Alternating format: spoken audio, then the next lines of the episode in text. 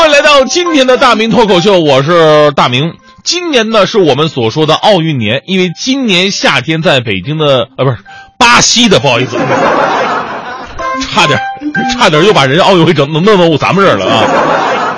因为今年夏天在巴西的里约热内卢啊要举办第三十一届夏季奥运会。但是我们知道，最开始的奥运会不分什么夏季冬季的。你们知道第一届奥运会实际是在哪一天举办的吗？就是在一百二十年前的今天，一八九六年四月六号的雅典奥运会。所以今天对于奥运来说呢，是一个特别纪值得纪念的日子，奥运的第一次。呃，我呢并不算是奥运迷，因为我只是喜欢当中的某一些比赛项目，比方说大球、小球，还有田径啊、游泳啊这些竞争性强的，看起来输赢会比较直观的那种，我会比较喜欢。而对于某些项目来说，我我看不懂，比方说马术里的这个盛装舞步，我完全看不明白，我我都不知道发生什么事儿它就结束了，这完事完事还能分分出个金银铜来，你说这。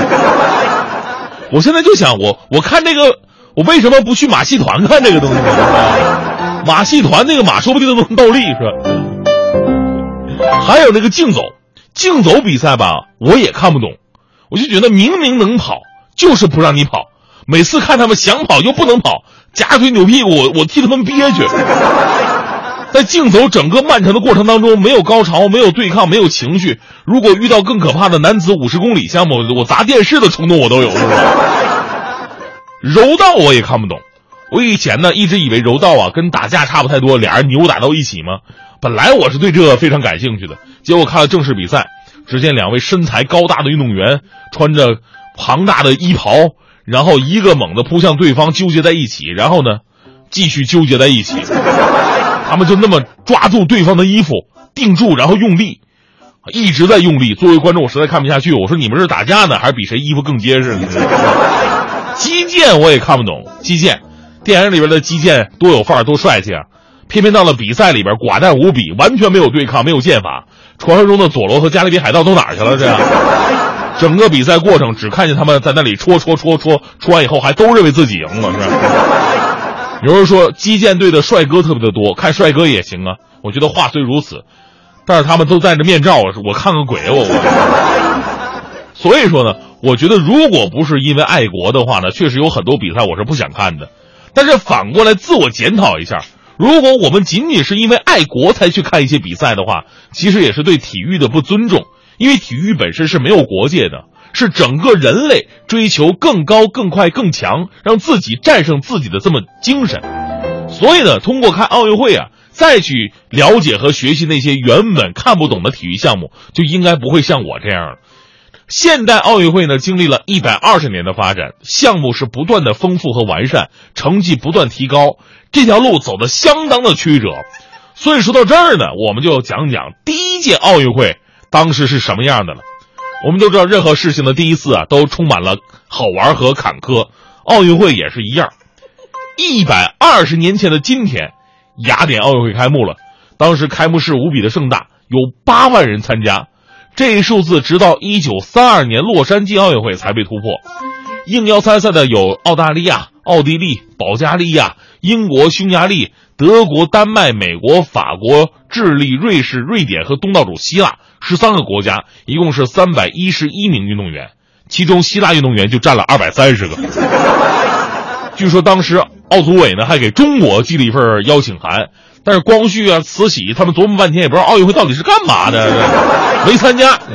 其实说甭说中国没参加，就算其他参加的各个国家呀，也没有几个职业运动员，只能算是体育爱好者。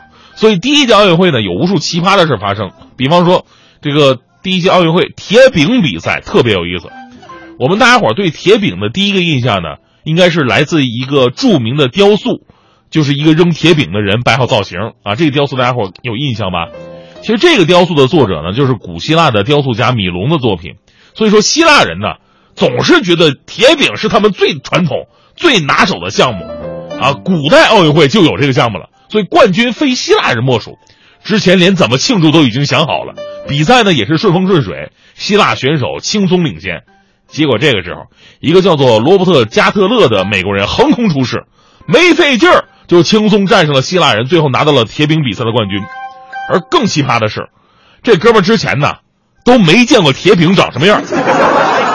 这哥们的过程是这样的：他心想，既然参加比赛了，那就认真对待一下，好好练一练吧。但铁饼到底长什么样啊？不知道啊。于是按照那个扔铁饼的雕塑，模仿了一个重十斤的大铁饼，一边练一边想：哎呦，这玩意儿真沉，真不容易啊！结果比赛的时候，他意外的发现，真正比赛用的铁饼只有两斤。他扔十斤的扔习惯了，扔两斤的跟玩具似的，莫名其妙的最后拿到冠军了。但这个事儿还不是当中最奇葩的，最奇葩的是，就是拿到第二的那个希腊哥们儿很郁闷呐，本来应该是拿冠军，怎么就第二了呢？于是决定参加个自行车比赛玩玩，最后获得了铜牌第三名。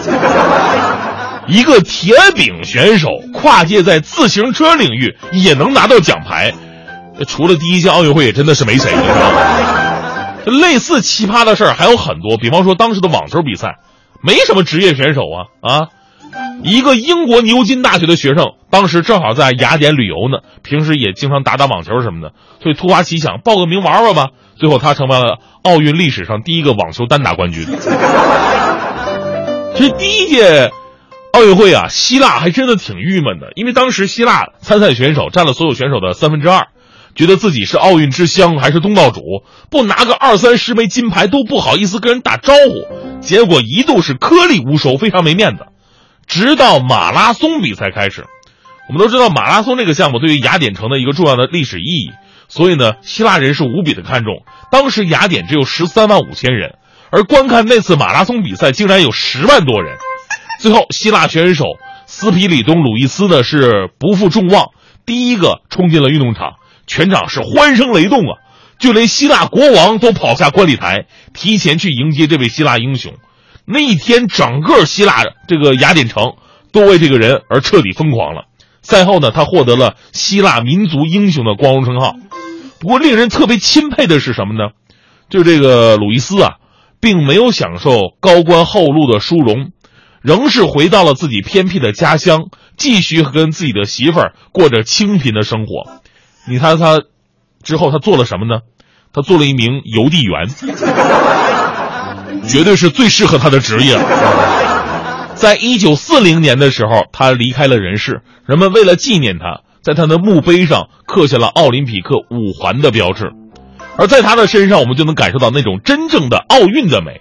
他参加奥运会，并不是为了扬名立万，并不是说加官进爵，不是为了日进斗金，不是为了产品代言，也不是为了什么免费进名校，是吧？而是最单纯的挑战着自己的极限，创造着人类的记录，仅此而已。所以呢，哎呀，用一首歌曲表达一下我们对奥运精神的敬意吧。